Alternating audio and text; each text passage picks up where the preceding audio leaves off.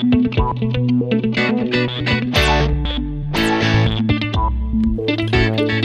um drop de notícia, nem um clarão de entretenimento. Estou numa sala sem porta e para onde quer que eu me vire, dou com as ventas no jogo do Game Pass. Franzino, mendigo, mas agora com o jogo, o jeito que tenho é jogar.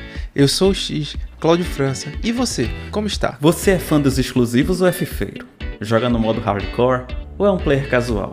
Fica tranquilo, eu te prometo uma coisa: só trago verdades. Vou representar um console que domina 98% no Japão, mas que no Brasil ele traz 100% de felicidade. Sou Fernando, o quadrado, pode chegar. Joy-Con preparado, jogo Battle Arena na bala e Triforce conquistada.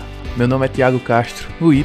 Só vem que a qualidade é garantida. E nesse episódio falaremos do que estamos jogando atualmente, seja no Nintendo Switch Online, no PC, comprado, alugado, emulador, enfim, qualquer coisa que os casts estão aqui jogando nesta semana ou nas últimas semanas mais próximas ao release desse episódio, a gente vai trazer aqui para vocês. Então, pô, tem muita coisa legal aí, jogos como eu falei, que fazem parte do serviço, né? Eu tô jogando uma coisa muito azul aí, até demais pro meu gosto.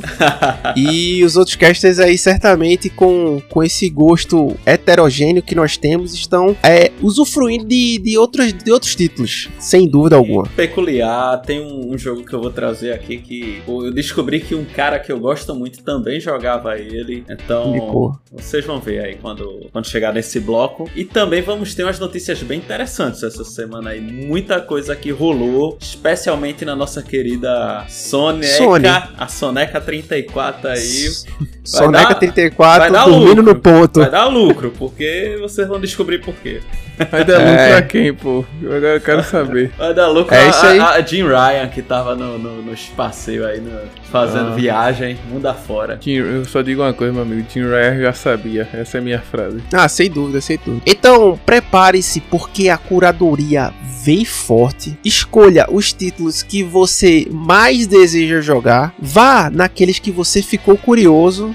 Dê chance a novos jogos e gêneros. Aperte Start e vem com a gente.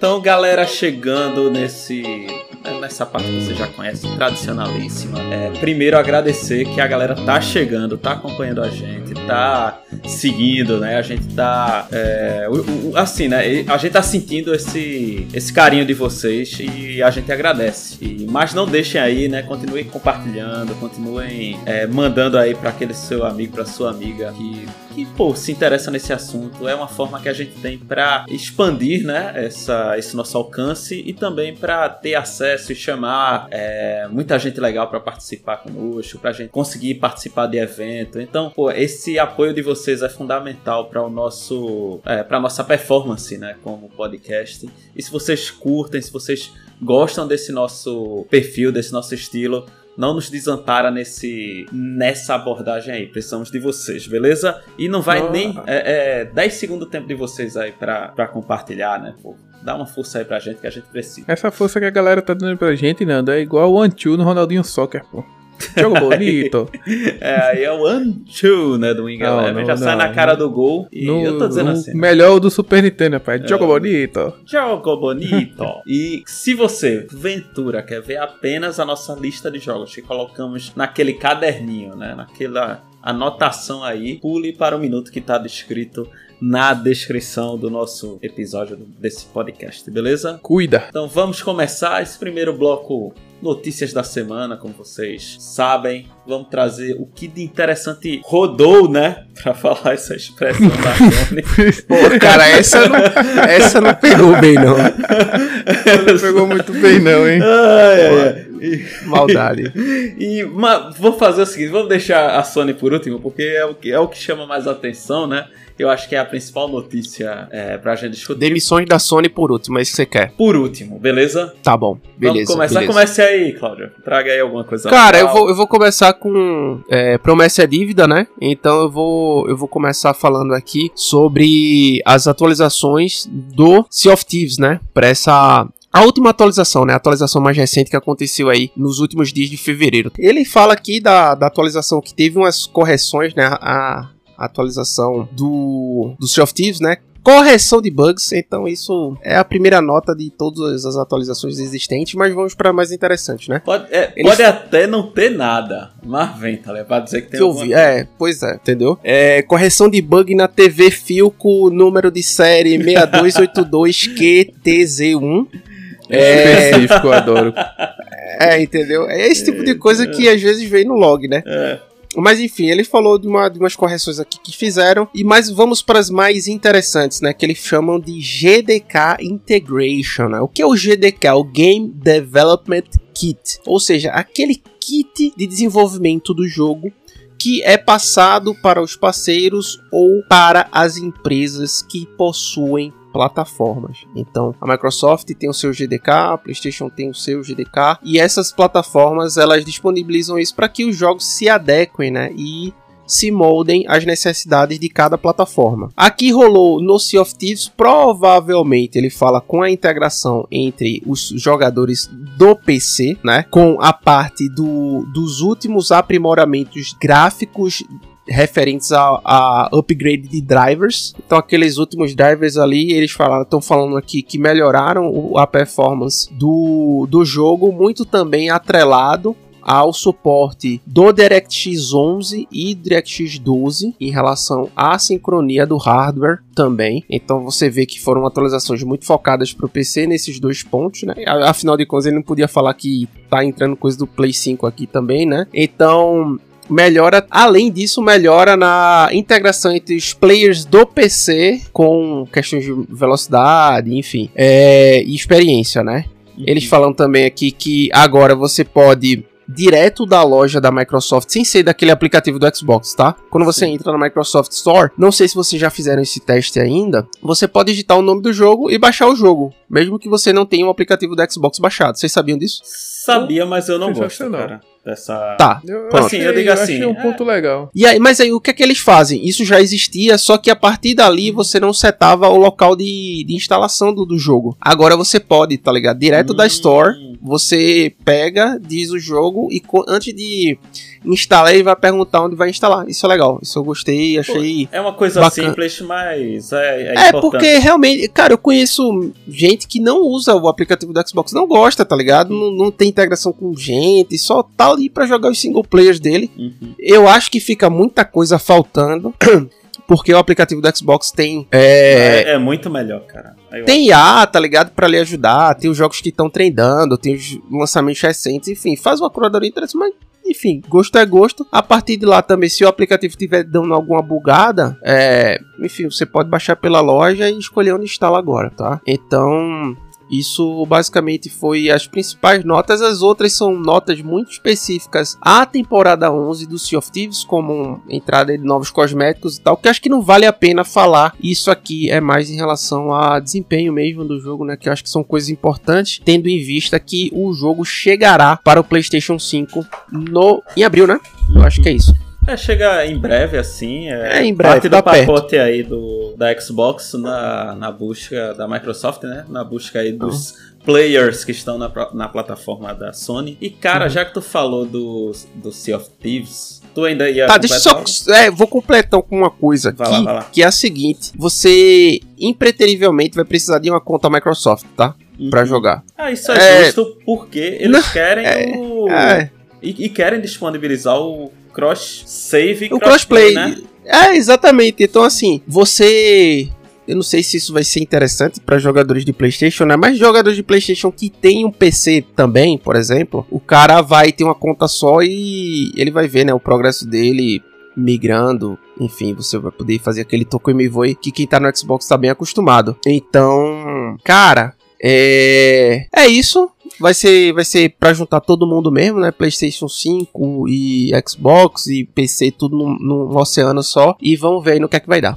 Interessantíssima essa abordagem aí da. E da... dados, né? Vai pegar o dado dessa galera, de onde joga, qual foi o país que aderiu mais, né? Vai dar inteligência à Microsoft também com relação ao perfil do usuário Sony. Isso, é, isso é legal, cara. Isso é bacana. Ah, os caras estão tão fazendo trabalho de casa, né? Eu, já que tu falou do Sea of Thieves, eu queria só. É, notícia simples, mas do nosso querido School and Bones, né? Que tá aí. É, só não tá de vento em popa, né? Não, é um jogo 4A, pô. Tá aí é 4A, né? Quadruple A. Que depois do lançamento desse jogo. Eu acho que o, que o mar não tá pra peixe, não. Os caras não tão. Como é? Estão faltando aí. Tem um compá, aquele. A bússola, né? Tá faltando aí um astrolábio, sei lá o que. Pra acertar um a direção. Porque, cara.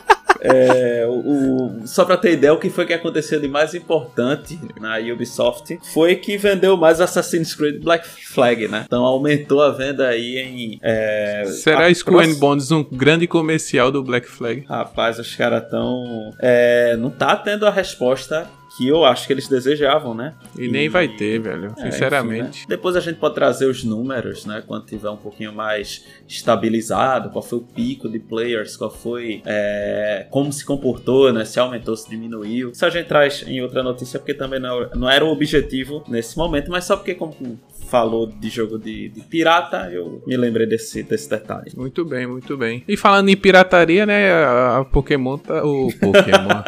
a Nintendo. boa, boa. A, a Nintendo tá process, processou a Yuzu por facilitar a pirataria e pede o fim do emulador. Agora é engraçado, né? Basicamente assim, ou rumorticamente falando, é o fim do Nintendo Switch e ele, eles agora que vão processar, né? Eu acho que isso que tá incrível. Eu até vi em alguns sites, pô, a galera tava emulando o Yuzu no próprio Nintendo Switch. É pra, é pra Diga aí, velho, a galera é muito mesmo, ninja. Mesmo. É, porra, a galera é muito ninja. Os caras debocham demais, demais, né, velho? Clinton rasta na veia, velho. Não, assim, eu não, e pra falo, tu ter uma né? ideia, Claudio, assim, só te ah. interrompendo um pouco. A gente sabe que o Tears of Kingdom, que foi um dos maiores lançamentos do ano passado da, da plataforma, foi pirateado um milhão de vezes antes do seu lançamento oficial. É, foi aquele, né? Pô, vai lançar, mas os caras já estavam jogando. Já estavam jogando. Já tavam... É isso que eu digo, velho. Aí vem pra BGS aqui, aí é um stand fechado, o cara tem que deixar identidade, CPF, salinha escura, não sei o que, pra jogar Mario Wonder aqui na pirataria os caras já estavam jogando, tá ligado? Jogar, Aquele... É, jogar Só faltou o teste do sofá, velho, mas de resto tinha tudo. Esse eu não passei, não, hein, das... Não, tá dizendo que só faltava isso, né? eu sei, eu sei.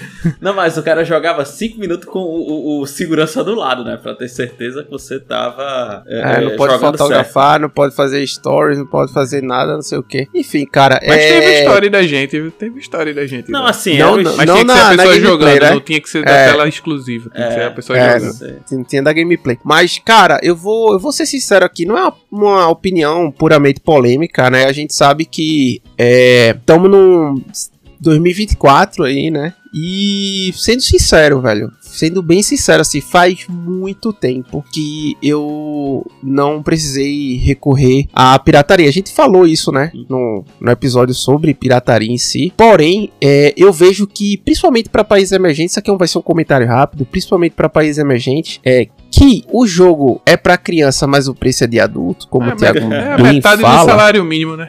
É, Ou às vezes um terço. 350 reais numa empresa que lança, sei lá, 4, 5 jogos no ano, e fora as outras third party, e fora os jogos exclusivos que vão pra Nintendo Switch, é no modelo de negócio que a Nintendo pratica hoje, o pro brasileiro é inviável. Uhum.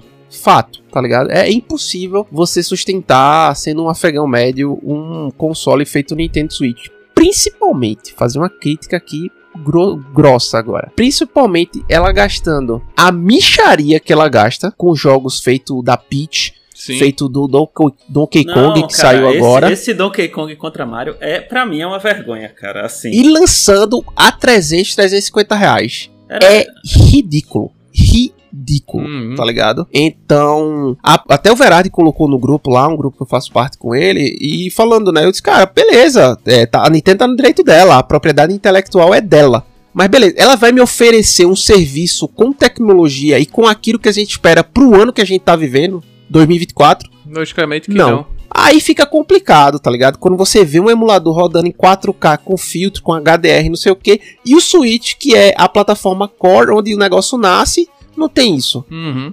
Então, é, é uma situação muito tênue, eu vou dizer assim, porque não, não é certo, né, da parte do pessoal que faz o uso, mas também é, a Nintendo muitas vezes não faz nem o mínimo. Eu vou então... deixar um, um comentário com complementando assim, que a galera da Nintendo, na conta deles, eles estão dizendo assim: baixou um milhão de Tears of the Kingdom e por causa disso a gente perdeu, sei lá, 250 milhões de dólares. Vamos dizer que seja uma conta interna que eles façam, mas. Uhum. No meu, do meu ponto de vista, pelo que eu imagino, essas 1 milhão de vendas não seriam realizadas, entende? Porque não. quem não tá disposto, assim, a, a, pagar pelo jogo, que nesse caso baixou, pela, não iria comprar, entendeu? Não. Talvez uma fração mínima, pequeniníssima, diante de uma oportunidade, sei lá, única, né? Mas dos 1 milhão, muito poucos ali realmente iriam desembolsar. Então os caras estão fazendo a conta de uma forma que. É. é que que... É o que eles colocam nos autos é. do processo lá, né? Tipo, faz parte do, do argumento jurídico deles. Fernando foi muito bem aí na, no que ele comentou. E uma coisa que eu acho importante falar também é que não é a mesma comunidade, tá? Que fique uhum. claro. A comunidade do PC que usa Nintendo Switch no emulador é completamente diferente do que possui o Nintendo Switch no, no seu dia a dia. Verdade. Completamente. Então, nem aí, né? Então nem aí pra. Hum para as contas já... financeiras da Nintendo. Empresa mais rica do Japão. Vá lá. É verdade, cara, é verdade. Vamos lá, Tiago. É, tu falou do Yuzu. Vou trazer um, beleza? Vou começar bem aqui. Vou... É um, é um, é um aqui é o Toque Me Voe, pô. É o Joga Bonito, como eu falei. Beleza, é verdade. Vou falar da Microsoft, cara. É, teve uma notícia aí, que eu vi essa semana que eles fizeram um, aquele sorteio online, cara. Sabe? Tá vigente ainda. É um sorteio de um Xbox Series S temático do jogo mais amado aí da galera, do Paul World, né? Ele, World. Então ele tá aí, né? Quem tem a conta o Twitter, né? X Twitter, é, pode chegar lá na, na, na rede do, do, perfil, né? Do, do Xbox.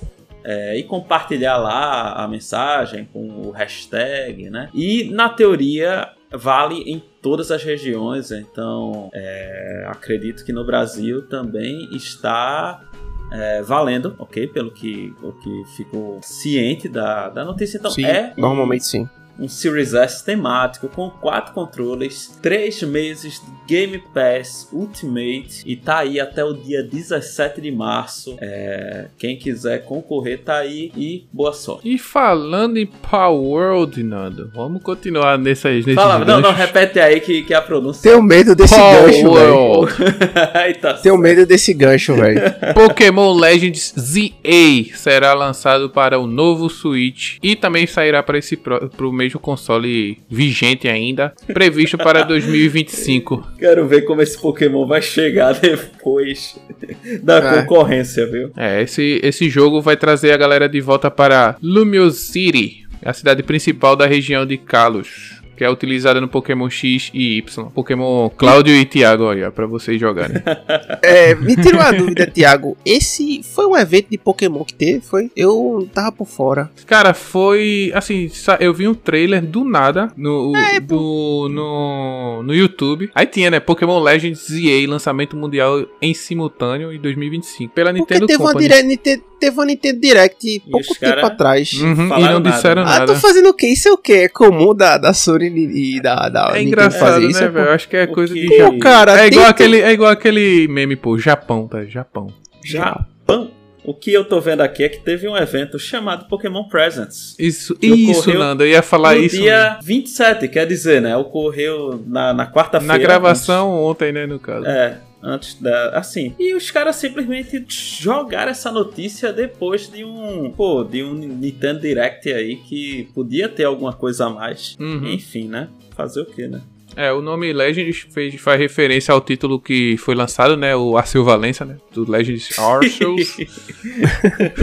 que foi um jogo bacana, assim, grandioso, com a proposta mais diferente do clássico que a gente vinha, né? Tem Pokémon Moto Sim. e tudo mais. Brincadeira. Mas assim, trouxe o um mundo aberto, livre de exploração e mesclava as, a, as batalhas em tempo real e turno. E fora o visual, que foi bem diferente pro jogo também. Eu achei bem diferenciado. Sim, sim. É um Pokémon que a galera gostou, né? Recebeu é. bem e é tal. É porque Pokémon todo mundo quer. E Legends EA também vai ter o retorno das Mega Evoluções que é uma mecânica que começou no X e Y e que ela permite com que os Pokémons ganhem uma versão ainda mais forte durante as lutas, retorna retornando à forma original de, após o duelo. Ou seja, aquele, aquela digimotilização dos Pokémons. É o especial, né? Uhum.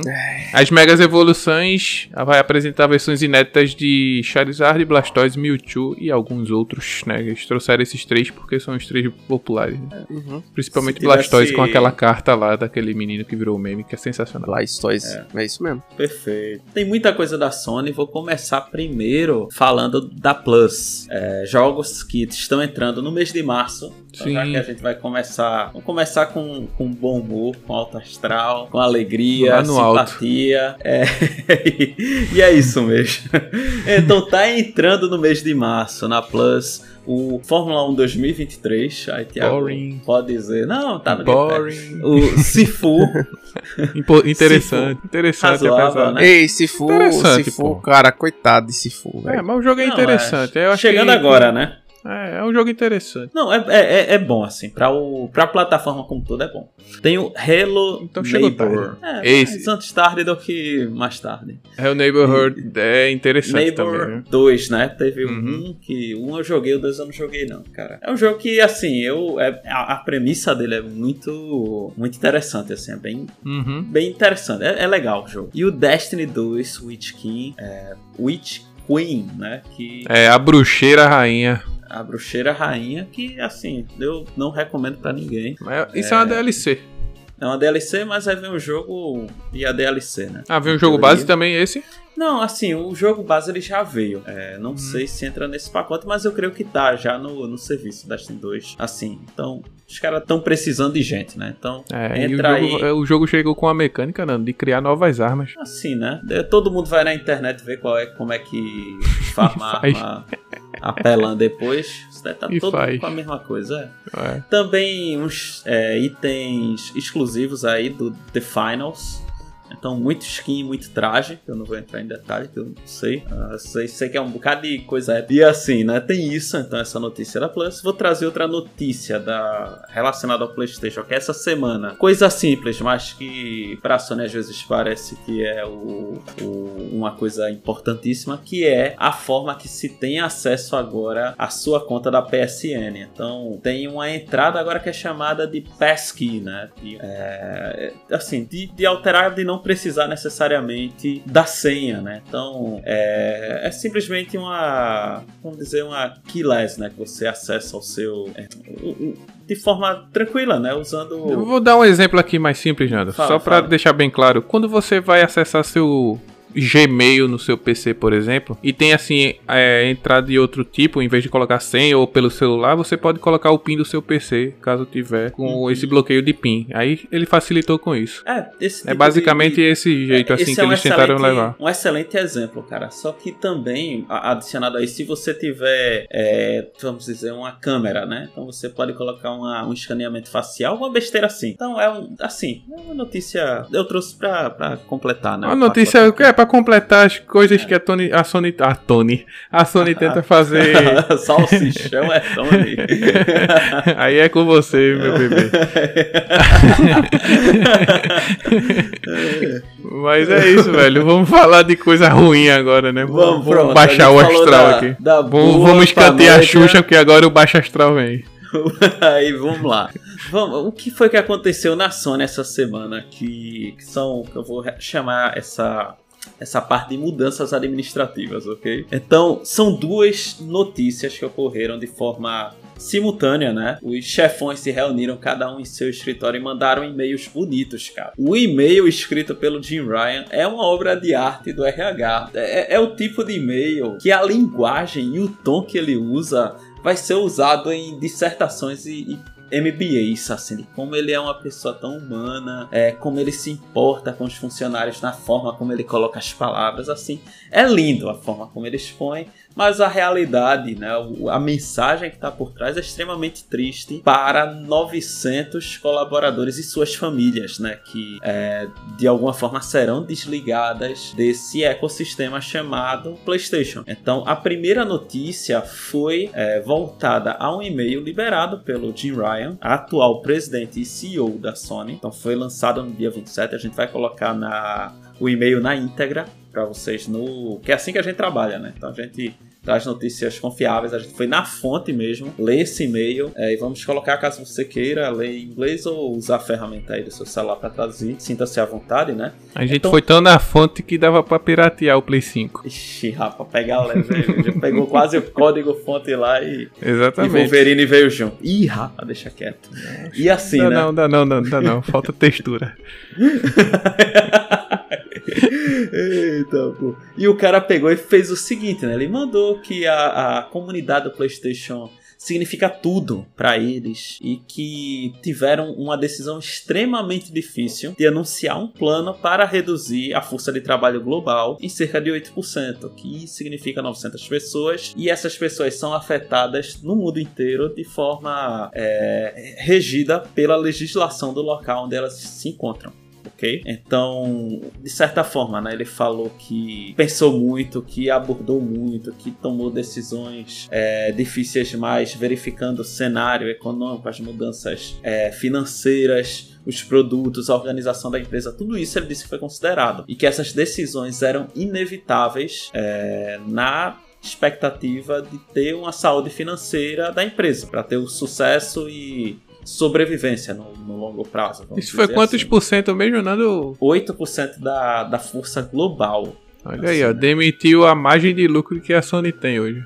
Não, assim, se era 8%, então agora vai ter de ser no final do ano, né? Então, Ou será ah, que não? Será, Se né? fosse tão... Se fosse tão simples tão, assim, Tão né? simples assim. Então, vamos lá, os pontos-chave aqui que eu vou falar e depois vou abrir o espaço para a galera é, comentar aqui. Então, vai ter, né, essa demissão em todas as regiões do mundo, então no Japão, na América, na Europa e especialmente na Europa em Londres, né? Porque lá uma, um dos estúdios, que é o PlayStation Studios de Londres, ele será uhum. fechado de forma completa, ok? Então vai estar tá todo mundo, todo mundo vai ser realocado, vai sair de lá e vai trabalhar na, no controle de vendas de empresa lá, como advogados.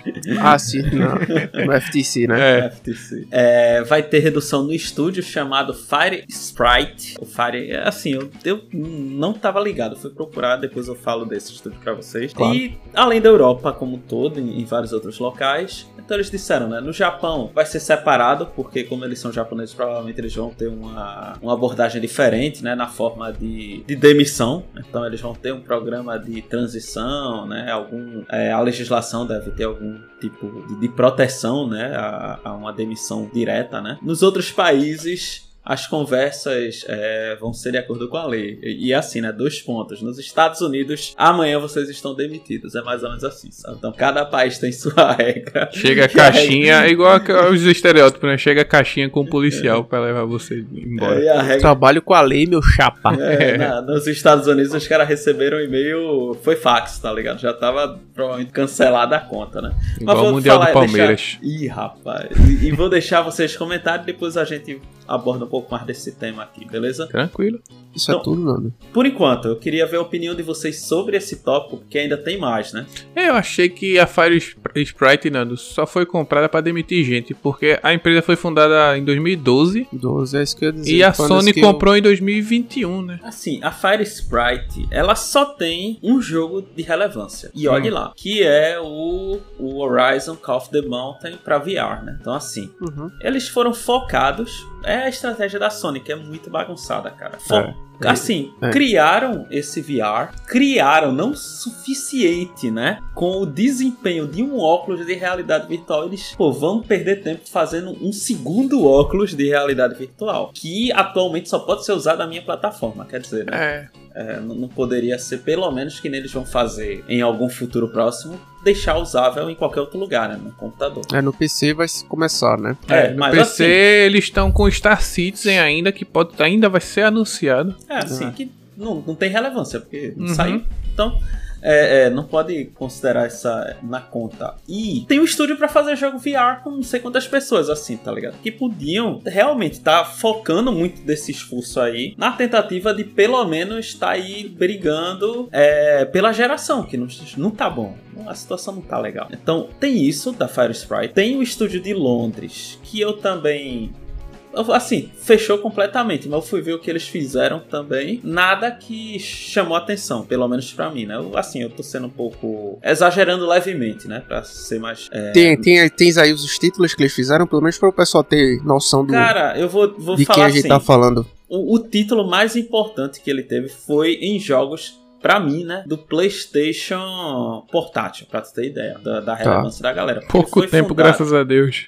Não, cara, o, a galera foi fundada em 2002, só que aí tudo bem, os caras falam o seguinte, né? Que esse estúdio ele foi criado para dar suporte para os demais. Então ele não era um estúdio era um que... terceirizado, né? Um. Um, é, que... um, um, terceirizado um, interno. É, um saque, um é. saque, serviço de atendimento é, ao não, cliente. É, tipo, acho que os caras faziam lá no, no, no, Japão, aí mandava pros caras a cópia e dizia: Olha aí, tu que é da Europa, diz aí tua, tua impressão, né? Tá ligado? Aí assim, uhum. são 60 jogos, cara, que eles fizeram ao longo do tempo. Teve aqui, eu tô vendo a lista dos 60 para vocês falarem. Eu vou falar, eu não vou falar porque vocês não conhecem. De verdade, o único dos 60 que eu joguei, pelo que eu estou vendo aqui, é um jogo chamado Erika, que é um jogo é, de história é um jogo cinemático que ele foi todo gravado e você toma a decisão e ele, ele faz a decisão e o jogo é bom. O jogo é assim, pra proposta, para o que ele entregou é bom. Um visual novel, né? Um visual novel de duas horinhas que o cara vai lá, toma a decisão, vê o que acontece, tem um sustinho aqui, pronto, acabou. Assim. Entendi. 20 anos de, de desenvolvimento, 60 títulos. Para mim, o que chamou mais atenção foi esse, cara. Assim, então tem assim, né, não é parece ser por acaso, né? O, esse, esse, fechamento. E, assim, essa é a primeira notícia relacionada ao, ao Jim Ryan, foi essa carta dele. E também teve outro e-mail que foi lançado concomitantemente, que foi lançado pelo Herman Host, que ele é o head, né? Ele é o, assim, né? O diretor o principal dos estúdios PlayStation, né? Então foram dois e-mails no mesmo dia e o e-mail ele tinha como título assim, né? Um update importante dos estúdios PlayStation, né? Assim em português. Então ele já não foi tão assim cuidadoso e carismático nas palavras como o Jim Ryan foi, né? Jim Ryan foi um pô, o cara tava escrevendo ali, parecia prêmio Nobel da paz. Cuidadoso, aquela diplomacia. Esse uhum. cara foi mais direto, mais é, é, cortar assim mesmo, sem muita. É, muito free free, né? E, e começou dizendo: olha, é, as decisões são difíceis, são necessárias e seremos transparentes. Nós iniciamos uma redução na força de trabalho que vai afetar o estúdio como um todo e vamos ter que grupos, né? Então ele falou a Insomniac vai ser afetada, a Naughty Dog vai ser afetada, o setor de tecnologia, de criatividade e de suporte será todos eles redução, redução em todos. Eles não chegaram a dizer qual percentual, mas terão reduções. Falou, né, da guerrilha, da, assim, também vai ter redução na galera. Falou da, do fechamento do, do, PlayStation Studio, né? E assim, ele, ele termina dizendo assim, mais ou menos, né? Ele, ele tem um, e-mail mais longo, fala do estado atual do PlayStation 5, é, os desafios que eles estão enfrentando, que eles têm que crescer. E eles falam assim, né? Ele fala mais ou menos assim. É, assim, é claro que nós sempre é, desejamos criar coisa nova, né? Mas às vezes as grandes ideias não se tornam grandes jogos. Como é mais ou menos para tu ver o patamar da, da, da, da, carta, né? Então o projeto foi iniciado com boas intenções, né? Isso faltando três uhum. parágrafos para o final. Mas as mudanças do mercado fizeram que a gente mudasse nossos planos. Então, enfim, né? É, obrigado pelo seu suporte, né? Assim, então é uma carta mais seca, mas que fala bem, né? Que essa segunda metade, né? Como eles estão dizendo, do vida da Sony, do PlayStation 5, vai ser um desafio interessante aí para tentar usar uma palavra palavra neutra para nossa gigante azul dos jogos. Exatamente. Qual foi esse segundo indivíduo aí, Nando, que fez o e-mail aí? Qual é Herman? Herman Host, head do PlayStation Studios. Eu não lembro exatamente qual foi o período que o Jim Ryan assumiu, né? Acho que foi logo em seguida do Yamauchi lá, que a gente falou dele aqui também, o, a divisão do PlayStation. Eu acho que o problema da indústria como um todo, ele, ele reverbera de uma maneira muito mais pesada no PlayStation. E eu acho que eles não fizeram a meia-culpa, né, assumir os próprios erros de maneira antecipada. E eu vou dizer o porquê. Tipo, matérias e mais matérias a gente, sei lá, que começou a fazer esse podcast aqui cerca de 3, 4 anos já. E antes a gente já acompanhava o mercado de jogos. Ninguém nunca levantava o dedo para falar que a Sony tava ruim. Nunca. Verdade. Tá ligado?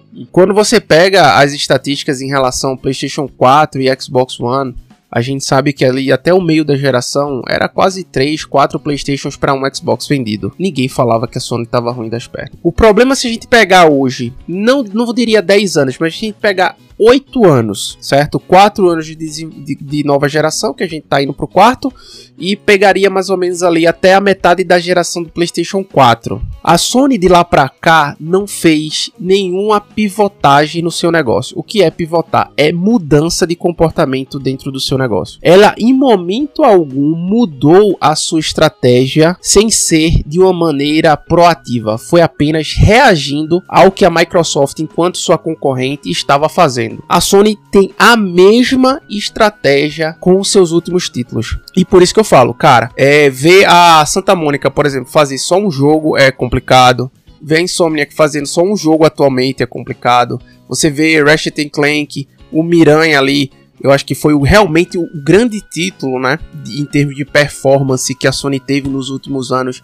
Mas em contrapartida gastou ali 315 milhões de, de custo de né? produção. Né? De mar, entra marketing, é. licença e tudo mais. Pra, enquanto o Starfield, que a gente já falou aqui, gastou cerca de 250 milhões. The Last of Us, outro também que costuma puxar muito dinheiro. E ela sabe que agora com a aquisição da Microsoft em relação à Activision Blizzard vai ser muito mais complicado, mesmo que COD continue vindo pelos próximos cinco anos em termos de respeito a um contrato que eles firmaram com os órgãos. E assim, ver a Sony respondendo uma carta dessa forma aqui me mostra certo certo mau caratismo, porque não foi algo repentino, assim, foi empresa literalmente que estava ganhando as gerações, que todo mundo fala que passou de 80, 70 milhões aí de PlayStation 5 sendo vendidos, uhum. mas ela não consegue reverter isso para uma saúde financeira. Não é só a Sony obviamente, na pessoa do PlayStation que está sofrendo com o mercado, né? E todas as empresas estão sofrendo com isso. Mas me admira que a empresa que vinha com o maior respaldo da mídia em relação ao sucesso dos seus jogos e do seu console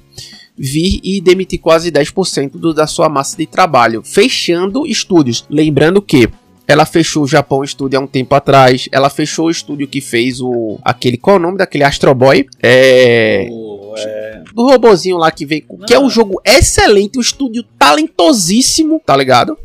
Foi fechado, não foi um movimento só agora com esses novos centros, né? Que ela fechou também a divisão de Londres. Mas é. Eu fico me perguntando por que ela não fez o um movimento antes, cara por que ela não fez um movimento antes. E aí eu vou trazer a fala de um, de acho que de umas pessoas mais influentes atualmente na Sony, que é o Neil Druckmann. Para quem você não conhece, o Neil Druckmann, ele é a cabeça por trás do é, The Last of Us, né? Então, o grande nome ali por trás da Naughty, Naughty Dog, ele falou que vai ser difícil emplacar um jogo grande, tal como os títulos anteriores do The Last of Us. Foi basicamente o que ele quis dizer. Se a estratégia agora, ao invés de lançar um jogo de 60 dólares com custo de 250 milhões de dólares, talvez seja lançar 3 de 40, 3 de 30, a custando, sei lá, 60, 70 milhões de dólares, sabe? Então, é, é, muito complicado e eu sei, sei lá, cara, eu vejo uma falta, uma falta de preparo muito grande por parte da, da japonesa aí, da gigante japonesa. Da nossa querida gigante azul, né? E assim, me preocupa esse tipo de estratégia, sabe? Porque, assim, usar um, um termo é, um, um, termo assim de futebol vamos usar uma comparação então o time não tá indo bem então é como se você quisesse investir menos para economizar e tentar ganhar o jogo da mesma forma Sabe onde isso para, né? É, isso não Sabe é onde isso assim, vai parar. Isso, Santa Cruz, você... Cruz, Cruz, Cruz. não, cara, e assim, aí faz o quê, pô? Fecha a indústria, fecha é, é, estúdio. Pô, quem é que vai fazer jogo agora? Vai depender do, só dos terceiros, tá ligado? Os caras, assim, em vez de tentar, pô, do meu ponto de vista, correr atrás e, assim, investir para tentar entregar uma coisa boa e garantir a sobrevivência, a galera vai jogar na defensiva e tentar sobreviver de toda forma, né? Assim, é, é só manter-se vivo. Até quando, né? Até quando isso? É, é. Até o Play 6, até o Play assim. É, tá difícil é, a situação. Vamos ver aí, né? Como eles vão, vão lidar com, com essas, essas decisões. E só, né? e só corroborando com o que é, a gente falou na, na parte do, do episódio financeiro da Sony. Eles falam, né, que a linha lá de projeto de desenvolvimento, novas aquisições, vai ser uma linha completamente, é, digamos assim, nula, porque eles de fato não têm uma grana mais para investir em novas aquisições e, enfim, pensar em projetos de desenvolvimento de uma maneira muito mais abrangente, né, como um todo. Fora a questão de hardware, né, cara, eles, não sei se foi um acerto, eu acho que não, mas, enfim, eu acho que a Sony, diante do, do momento que ela estava vivendo ali na metade da geração passada, é, ela tinha chance clara, sabe, Fernando, de mudar o mercado, de estar tá na vanguarda, de fazer uma coisa diferente, mas por questões de mentalidade, como você mesmo falou aqui em outros momentos, ela não fez. Ela achou que o mercado ia ser desse jeito para sempre, enquanto. Eu não é, sei. Esperou, vezes... pela, esperou pelo contato. É, o contato acho... veio. e o pior é que às vezes eu, eu, tento pensar que é comodismo, mas eu não vejo.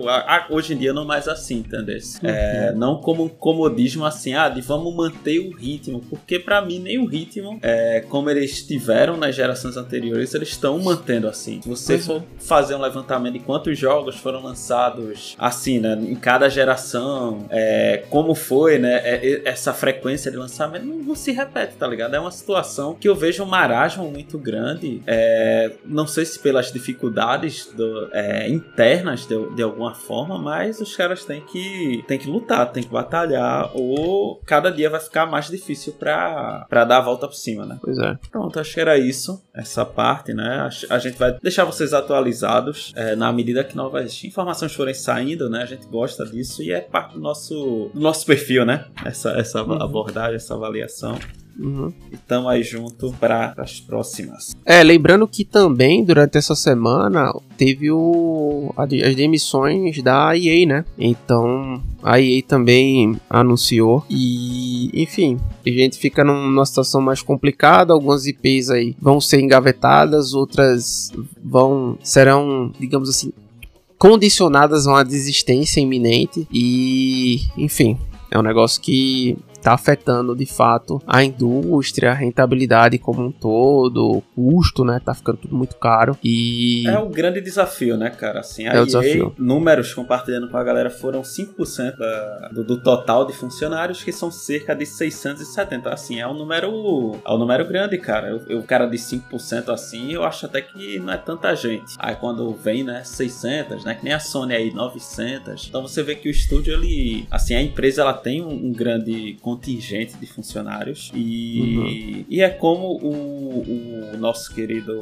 Fio, ele abordou, cara, o grande desafio agora da, das empresas é balancear o, o, seu lucro, né? É balancear a sua uhum. receita, tentar fechar no verde, dar um retorno legal para os acionistas. E é difícil, porque os jogos são caros para fazer, é, a galera não está disposta a pagar um, um, valor indefinido, né? Pô, vou aumentar para 400 dólares, quer dizer, para 400 Não, reais, de né? forma alguma, tá maluco. A galera não tá assim, embora algumas empresas elas querem forçar, né? Querem sair colocando um aumento, mas os players não estão dispostos a pagar. Então, como é que você faz isso, né? Então, vai entrar várias técnicas que a gente conhece, microtransação, vai entrar o serviço de assinatura, vai entrar DLC, vai entrar é, passe de temporada, entre outras coisas, que é o que o pessoal tem que fazer para manter é, as expectativas, que é o grande problema é né? São as expectativas que são altas, né? Que são criadas para o, o retorno financeiro da empresa, às vezes acima da própria realidade mesmo. Exatamente.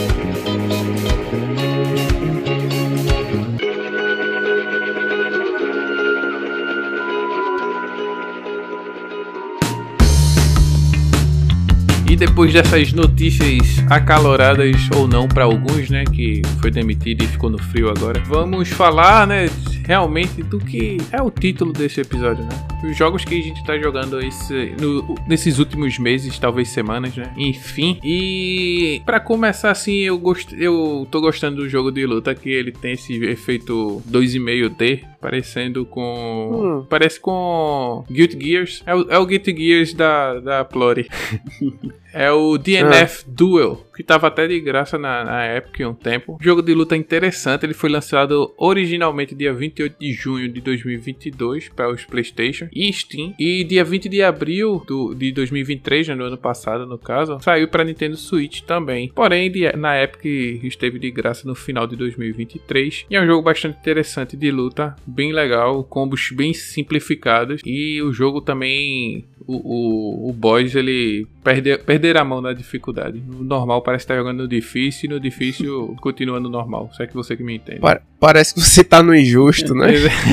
eu gosto muito, velho, de jogo que traz a, é, tipo, a classe de dificuldade injusta, tá ligado? Unfair. Eu, eu acho muito, muito bom, velho. Você diz assim, meu irmão, tô ferrado, tá ligado? o jogo já mostrou pra que veio.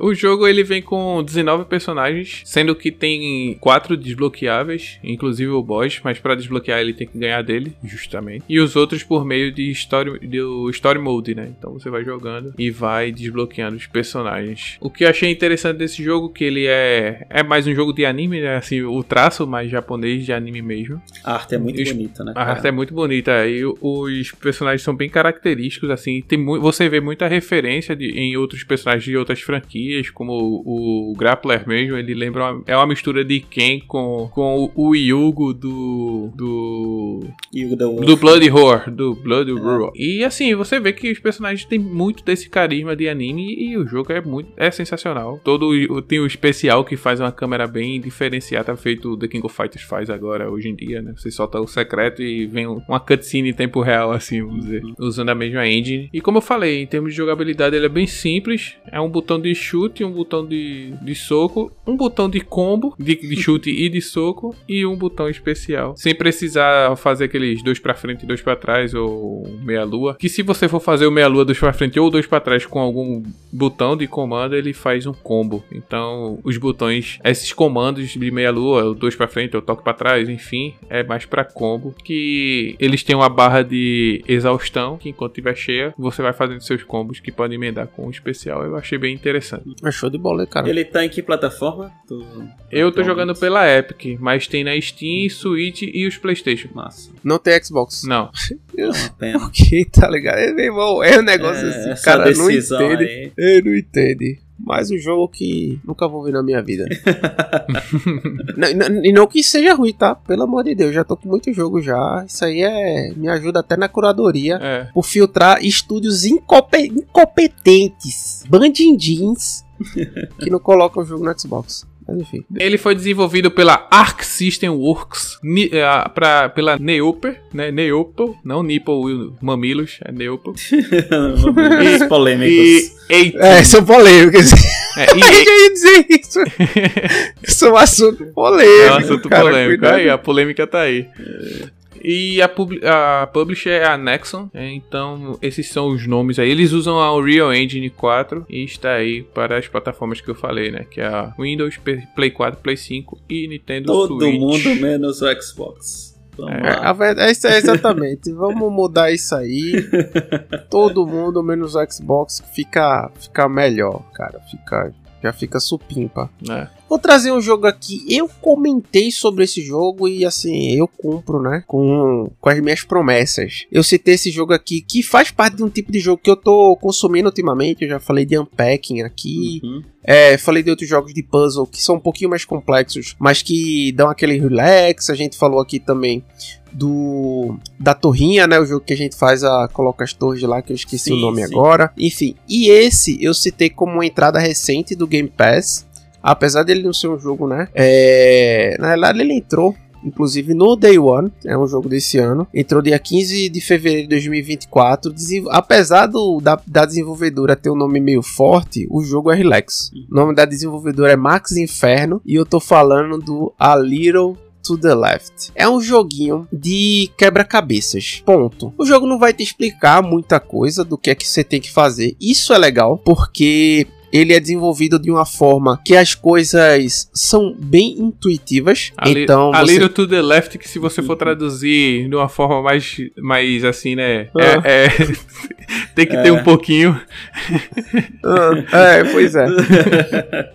Né, Ou to the left e the right. É, Mas enfim, é um, é um quebra-cabeça com objetos domésticos, tá? Então você vai ter livros, ferramentas, é, louça, né, prataria, enfim. E você vai organizar, de fato, essas coisas de maneira 100% intuitiva, cara. Você vai ter uma tela lá e umas caixas. Você não sabe o que é fazer. A hora vai ter umas setinhas indicando algumas coisas que é só para lhe confundir. Hora você tem que usar o padrão da Durex. Hora você tem que encontrar o formato das ferramentas que se encaixam perfeitamente na na caixa de ferramentas, né? Então você tem que colocar a chave de fenda por conta do tamanho que a chave de fenda tem. Apesar de ser um jogo que é, aparentemente não desperta um interesse no primeiro momento, ele é muito inteligente, cara. Muito inteligente mesmo. Assim, de você parar um momento do seu dia. Eu não- joguei muito. Eu acho que eu tenho sei lá, cerca de uma hora, uma hora e meia, porque eu sou meio mobral, né? Eu tenho problemas assim, então às vezes eu tô fazendo um negócio que não tem nada a ver com o que a fase ela exige. Mas, enfim, isso, isso faz parte do aprendizado, isso faz parte de, de jogar videogame.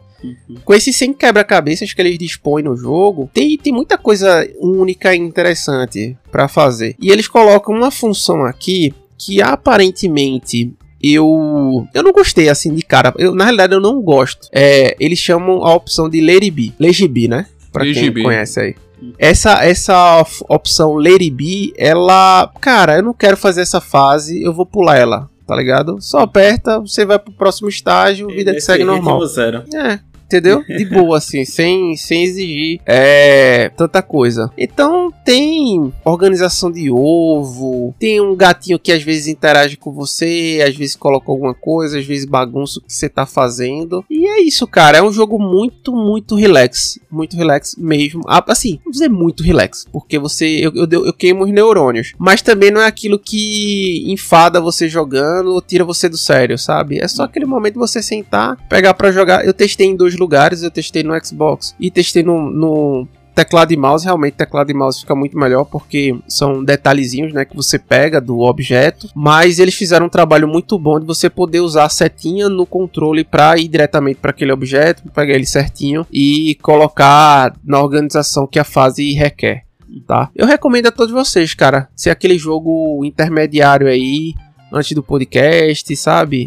É, Que mim é, entre, uma, entre uma, uma notícia ruim e outra, você pega, para, abre, olha. É legal. Ah, pra mim tem que ser Papers, Please ali, só negando visto. Não, só negando visto, né? negando. Então, assim, mas assim, é sério, cara. É só negando, bom, né? é. Não tem como só negar um dólar, não, pô. De, Não, cara, tá mas é, é bom, assim. Tu falou isso, eu joguei o Unpacking, né? Foi Sim, é bom, gostei, terminei assim. A história, pô, bem legal, bem feito. É, sim, sim. pô, e- tem um e- flow ali, né? Tem um fluxo de, É, de, ativi- de né? Vida. É, exatamente. Eu vejo joguei um packing isso, pra tá, mim é você é um youtuber e fica mostrando pra galera dar like. É por aí mesmo. E, cara, o design do jogo, a direção de arte, ela é muito bonita. Tipo, a forma como as fases elas se inserem, né, dentro do, dentro do contexto do jogo é muito legal. A musiquinha também é ótima, mas se você não quiser, você pode deixar mudo, e escutar a gente, né, enquanto isso. E, e o design de som também, cara, super legal. Ah, preste atenção no som.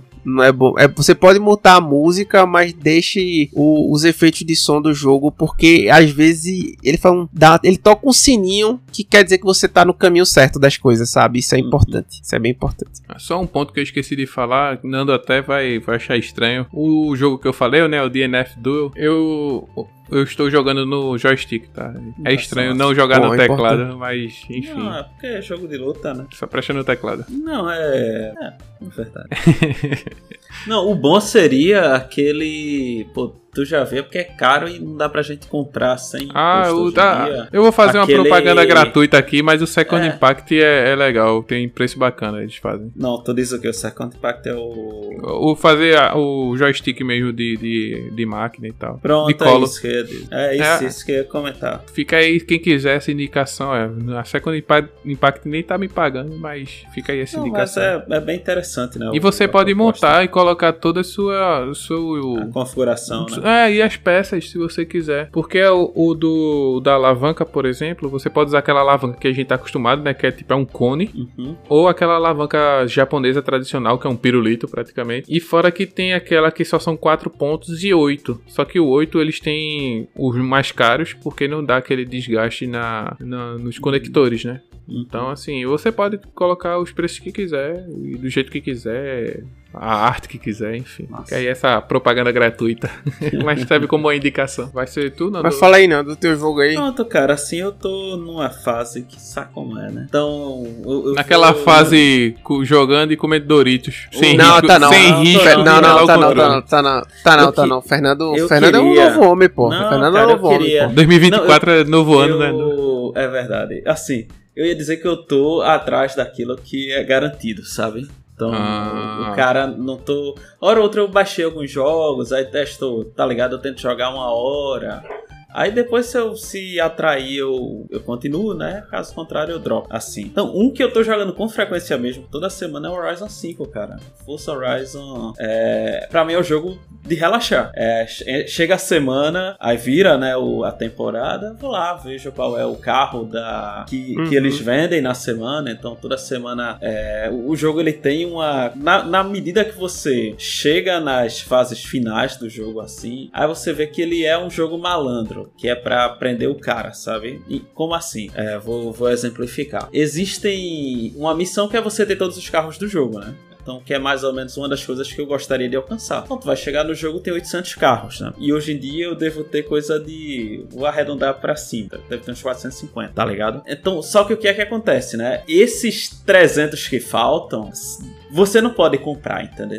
Ele não tá assim à venda. Ou se tiver, é estupidamente caro, né? É aqueles carros que são 20 milhões, 10 milhões. E o cara não tem esse dinheiro todo, né? A não ser que o cara fique é, farmando usando alguma malícia, alguma coisa que eu não faço, né? Eu não, me atrai. Então, assim, o cara tem que fazer o quê, né? Então eles pegam e toda semana eles botam na loja do Horizon lá, né? Do festival, os carros, né? Disponibilizam como prêmios das missões, né? Então vocês sabem, né? Que entram lá, aí tem a missão da semana, vai te dar o Nissan GTR, tá ligado? Do ano de 2012, né? Porque tem pelo menos uns 7 GTR, uns 3 pelo menos, né? Então o cara meio que fica preso no jogo, nessa missão, é, e tem que jogar. E pra mim é uma boa, que eu gosto, né? Então, pô, tem uma semana que é, é, sei lá, aquele corrida de rua, né? E na outra semana é um rally, na outra semana é carro antigo, na outra semana. E, e eu gosto de jogar online, então eu boto aquela, aquela missão que joga com a galera, né? Ou contra a galera. E pra mim é legal, eu me divirto assim, é uma coisinha que dá pra passar o tempo é, de boa e já vai umas horinhas aí pra fazer os 40 pontos semanais que o, a- o, o festival do Horizon ele pede pra você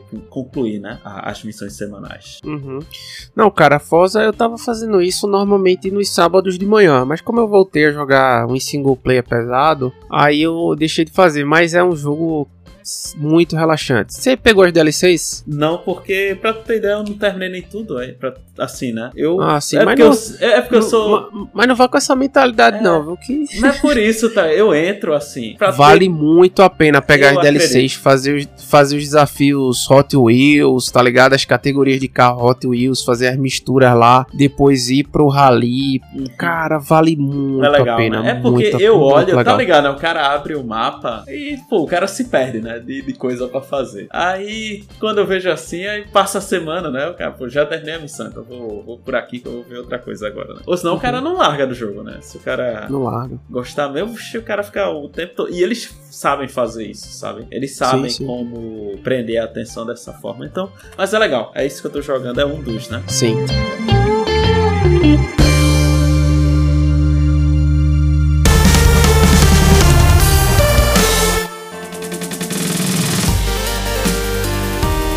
Meus amigos, esse jogo aqui eu comentei com vocês, não é tão recente assim, sei lá, eu, eu não eu terminei ele há um mês atrás. Acho que é literalmente um mês atrás. Mas eu antes de falar desse jogo aqui, eu vou dizer que foi uma das surpresas que hum, de maior satisfação na minha vida gamer, assim, por incrível que pareça. Não falo nem em relação assim a um jogo que eu não tinha muita expectativa, que veio do nada pra mim, mas na realidade é a forma como ele se apresentou, né? Então, eu fiquei muito feliz de poder jogar assim. Eu devorei esse jogo, devorei muito, muito rápido. Ele é um shoot 'em up, né? Então provavelmente você vai restringir aí vários títulos após eu dizer o gênero dele, né? O principal gênero dele, que ele tem elementos de outros, né? Mas foi um jogo que eu vi no perfil de um colega meu no Twitter. E quando eu tava vendo o, a cutscene né, que ele gravou do Xbox dele, eu disse e pensei, cara, esse jogo é BR. Pelo cuidado e a forma como a dublagem ela tava. Você per per percebe quando o filme é nacional e quando o filme é dublado, né? Uhum. Você, você sabe isso de imediato, né? Então, eu vi assim a dublagem e fiquei encantado com aquele jogo. Eu não comprei ele de cara pro Xbox. Eu, veja, foi um jogo que eu comprei pro PC e pro Xbox. Só pra vocês terem uma ideia de como eu tava no, na uhum. fúria pra jogar esse jogo, né? A chamada dele diz assim: OVNIs, alienígenas, aviões, resistência. Cara, esse jogo é muito bom, é bom demais. É. é, pô. Esquadrão 51 contra os discos voadores. Só esse nome aí já. Cara, que esse jogo, sensacional, é. velho. Foi feito por uma galera do Sul, desenvolvido pela Lumi Arts e Feorama Filmes. Uhum. E distribuído pela Whisper Games e Assemble Entertainment. Só pra vocês terem uma ideia, é, qual é o plot do jogo? O, o mundo né, o qual nós vivemos, foi invadido por alienígenas, mas esses alienígenas vieram em paz. Eles ofereceram uma forma tecnológica de avanço de trabalho, digamos assim, muito interessante, de forma que os governos ao redor do mundo assimilaram essa forma e eles começaram a extrair recursos da Terra. Só que isso foi se desencadeando a ponto de a Terra ficar amplamente dependente desses alienígenas. Então, se você quiser enxergar uma crítica social, pode ir por esse lado, não tem problema nenhum, né? E esse essa turma começou a escravizar os humanos, pô. Como eu digo, olha, olha, o golpe, né? É, começou, começou a escravizar a galera, pô. E aí se levanta contra eles o último, último, a última linha de bloqueio, né? Que é o Esquadrão 51 você joga com a Tenente Kaia, que é uma, uma piloto aí que trabalhou infiltrada em alguns momentos. E aí você vai ver isso ao longo do. Eu não vou. Enfim, para não dar muito spoiler, você certamente vai querer jogar esse jogo assim que, que eu terminar de falar aqui. De arte é sensacional. E aí você tem, pô, a Tenente Kaia, você tem o Camélia, que é o avião grandão, enfim. Esse jogo tá pra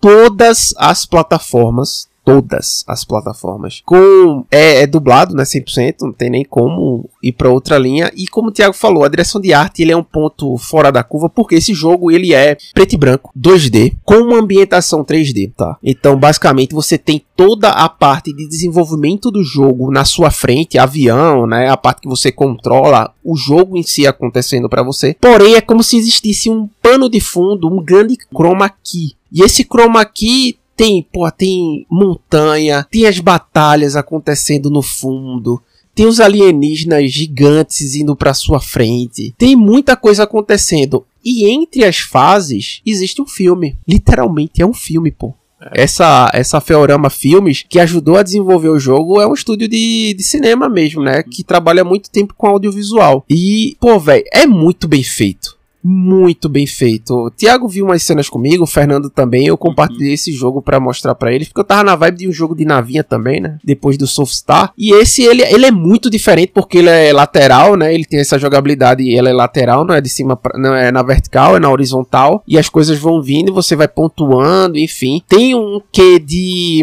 é, roguelite. Então você vai fazendo pontuação, não conseguiu passar do estágio, você para ali, volta para uma telinha, né, para um HUD, você escolhe os upgrades que você quer fazer e volta pro estágio. Enfim, você vai estar tá mais potente, né? Tá potente. mais potente. É, você aumenta a sua robustez, enfim, dano, você aumenta o, o, dano que você causa, o dano você diminui o dano que você recebe. Então, cara, Esquadrão 51 foi para mim acho que uma das melhores 2024 começou muito bem, né?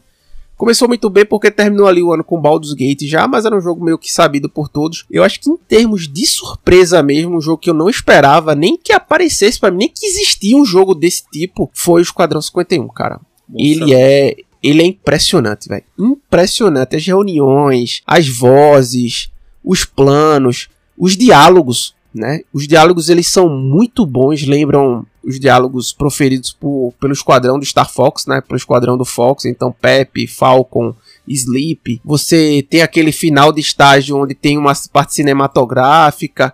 O jogo ele muda um pouquinho a perspectiva em alguns momentos para, enfim, mudar o ambiente, mudar o cenário.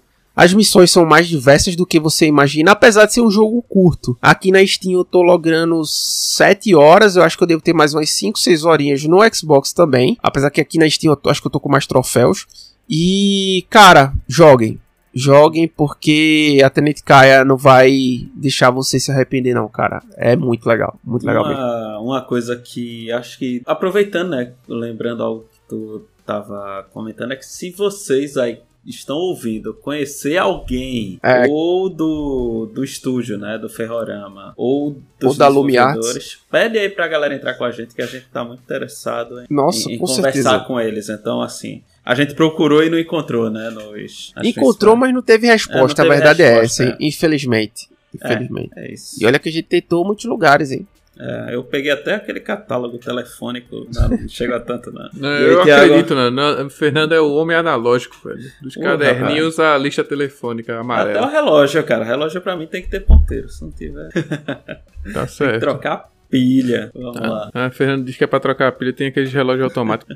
Queria eu, cara, queria eu. Eu descobri um jogo assim, bem aleatório. Eu nunca tinha ouvido falar, apesar de ter, ser lançado dia 20 de setembro de 2022. Que é um, é um hack slash que, que você controla um, um, personagem, mas tem o outro, tipo a Navy, né, do, da personagem. O jogo é desenvolvido pela Reply Game Studios que é da Itália, né? Então, muito, muito aleatório para mim, lógico, tem, deve ter gente que conhece aqui. Então, assim, você tem um personagem que ele foi transformado em uma espada e ela e essa espada é, é empunhado pela Ashen Knight, que é a personagem que você joga no jogo Solstice. Esse jogo também ele estava de graça na Epic e inclusive eu peguei nesse mesmo nesse mesmo rolê. É, nesse mesmo rolê. Cara, eu no começo eu achei que ia ser pô mais um jogo com essa temática, né? Mais um jogo, uhum. sei lá, paradão, assim ou, ou igual tudo igual. Mas não, cara, eu fui jogando, eu fui achando interessante. Eu, caramba, lembra aqueles momentos áureos do Hack Slash do Play 2, assim, tá ligado? Que você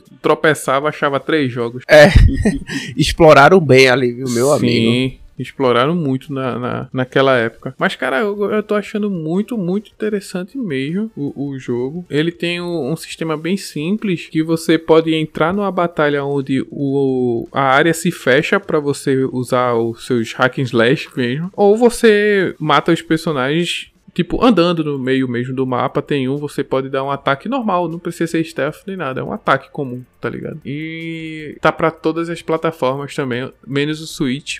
Mas o, o jogo vale super a pena. É um jogo que eu tô, tô gostando muito de verdade. Uhum. E, pô, eu não sei como foi que passou do, do mapa, assim, do, da, do meu mapa, né, do meu radar. É muito jogo, cara. É, que é muito jogo, é muito jogo mesmo. Eu falei que o jogo teve é... essa, assim, né, pelo menos pra gente não chegou com tanto marketing. Né? É, o jogo tem é essa jogo pegada meio, menor, fantasia, né? meio fantasiosa. É, porque assim, a engine. É Unreal 4, a engine ainda, também que eu ia falar. E ela foi publicada pela Modus, Modus Game. Então, jogo single play também. Tem a, a, a, o que eu tava falando, assim, dos dois modos. É um modo câmera cinemática, né? Que é quando trava, assim, você a, fecha o, o local para você matar os inimigos. E a, a, em terceira pessoa, com a visão meio diagonal assim, mas bem naquele estilo dos anos 2000, assim, começo dos anos 2000, aqueles hack and slash que tinha muito no Play 2. Cara, vale super a pena também, fica muito, muito na indicação minha. É, o áudio só é em inglês, mas tem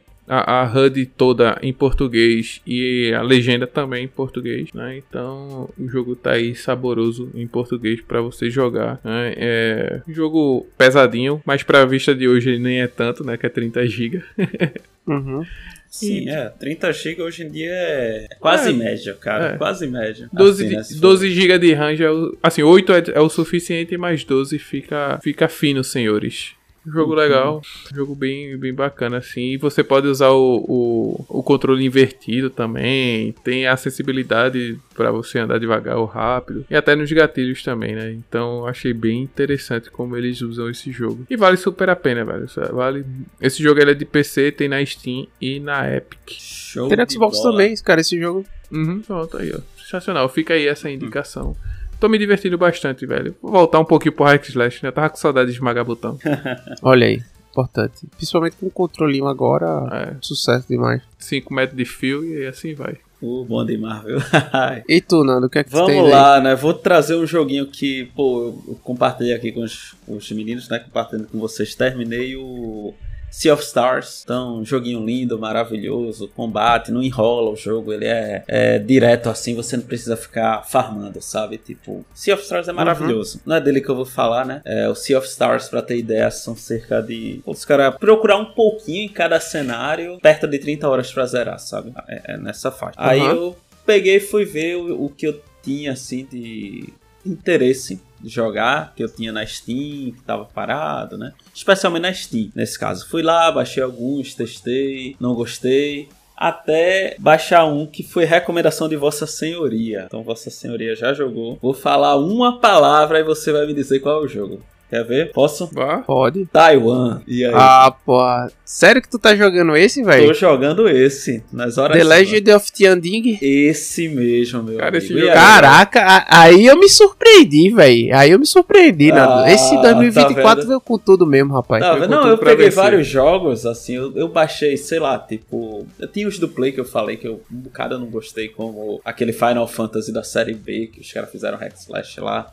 aí botei o, o Mortal Shell, tá ligado? Comecei a testar, baixar alguns, tá ligado? E jogando assim. Aí eu, pô, vou pegar uns assim com uma história, né? Com uma temática diferente, com a história, alguma coisa que cative. E esse jogo ele é muito bem avaliado. Na Steam ele tem 95% é, de avaliações positivas, um pouquinho mais e chega no nível do PlayStation lá no Japão. É, e assim, né? O, esse Legend of Tianting é a história de um, vamos dizer assim, entre aspas, um Robin Hood lá da do, do Oriente, né? Então ele tenta fazer justiça, roubar dos ricos e, e trazer de volta para os pobres. Então a história é cativante, o personagem ele é, é, é, legal assim, né? Você se diverte, você fica cativado pela, pela bondade dele, né? Pelo estilo jovial, né? É, uhum. E também a luta é, é, divertida, né? Assim, à medida que a pessoa começa a entender os golpes, a começar a fazer uns combos legais, Sim. entender como eles planejaram que o jogo é, fosse, se torna um jogo agradável, né? Eu não jogo no nível mais hard assim, né? Eu jogo no nível normal e a pessoa se diverte, porque faz aquele combozinho que não é difícil de, de encaixar e que fica bonito, né? Fica bem prático. Então, e, e à medida que a história se desenvolve, é você, pô, é bem caricato, mas é, cativa. Então, a questão da invasão que tem na época que a galera é subjugada pelos, no caso, pelos japoneses, né? Na, na época isso, lá. Isso. Então, é uma história que mostra, por exemplo, outro lado do Japão, né? A gente sempre vê o lado, talvez, que eles são mais vítimas, mocinho, né? né? Mais é. mocinhos, agora vê o lado que eles são vilão, né? Que a gente sabe é o, o caso de alguns é, de, de, algumas coisas que acontece a treta, como a gente já falou, de jogo não sai na Coreia, né? Como é um lado mais um lado mais imperialista do Japão, né? Tendo em vista ali a, é. a dominância que eles exerciam, poder de polícia, né? E tudo mais. Então, um joguinho curto, não é. A não ser que o cara queira realmente fazer fazer e obter todos os colecionáveis. Tu terminou, foi já? Não, tô na metade, assim. Eu, pelo que eu vi do Time to Beat, né? Então, uhum. ah, jogo, tá. umas 6, 7 horinhas o cara zera, né? Então tô ali na, na metade da história aproximadamente. Pô, legal, cara. Fico, fico feliz aí por essa Sua sugestão. Tava, tava a lista lá, eu falei, vou, vou pegar vou aqui. Vamos lá. Vamos lá, próximo. Agora me tira uma dúvida. Tu comprou na BGS uma revista lá do Sea of Stars. Tu seguiu ela e conseguiu pegar todos os troféus lá ou só ficaram Pronto. faltando os troféus de final? É assim, vamos lá. Aí vai entrar no, no spoiler do jogo, de certa forma, entendeu? Mas o que é que eu vou falar sem dar spoiler, porque eu recomendo muito que vocês joguem. O Sea of Stars é um jogo muito bonito, é, com a história cativante. E o que acontece é o seguinte: o, é um detonado, vamos dizer assim, né? Faz tempo que eu não uso essa palavra, da editora Europa, né? Então os caras fizeram passo a passo, literalmente, assim, olhe, nesse cenário, faça isso pra, tipo, tentar chegar no 100%, ok? Então eu fiz tudo certinho, só que pra chegar no 100%, a pessoa ainda tem que, tipo, terminar o jogo e jogar mais, pra fazer os colecionáveis que estão estão faltando em áreas que estavam bloqueadas até aquele presente momento. Então eu não terminei 100% porque eu prefiro atualmente é, focar nos outros jogos, né? Tirar um pouquinho da cabeça o, o Sea of Stars, né? E, e aproveitar, né? Outros nomes que estavam no backlog, mas o, o Detonado é legal nesse aspecto, sabe? Eu não usei pra pegar as dicas para derrotar mestre, entendeu? Eu usei mais só para encontrar item, né? Porque você Aham. entra numa fase, aí os caras dizem, olha, tem, sei lá, atrás de uma cachoeira, tem. Tu sobe, tem uma área escura, tem um item lá que é tipo, tu tem que pegar ele pra zerar 100%, tá ligado? Aham. Então, aí pro cara depois não ficar procurando lá, depois que zerar, eu já preferi ir fazendo assim, né? E eu achei bem proveitoso nesse aspecto. Pô, show de bola. Ah, pô, bacana, hein?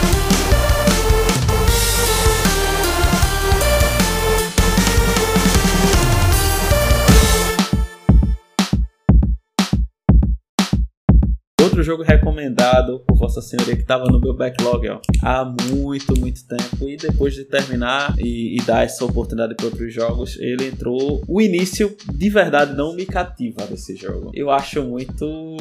A, a, a forma como ele coloca com aquele va a varetinha, tá ligado? Até o Uhum. cara começar a ter um, um combate decente, ele pra mim não, não ajuda tanto. Mas depois que a pessoa começa a entender o- a dinâmica do jogo, ele se torna bem agradável bem, e bem inteligente, que é o Tunic, né? O jogo aí que eu tô jogando na nossa plataforma do Game Pass, né? Então, depois que você começa a pegar o ritmo e começa a ter uma a variedade de assim, né, de poder atacar, de poder defender, de ter a magia, especialmente de entender que o cenário ele é feito de forma que algumas coisas ficam escondidas. O jogo ele surpreende muito, sabe? É, de você descobrir passagens secretas onde não imaginava, de você acessar áreas que, pô, eram. Hoje mesmo tava jogando áreas óbvias, assim, que passa despercebido, né? Que o cara tá meio que na pressa pra chegar no outro, em algum lugar, né? Em algum checkpoint. Aí o cara não Uhum. percebe, mas depois tá voltando com calma e vê, pô, por que eu não fui ali naquele, naquela brechinha ali? Quando vê, é uma área, né? Escondida.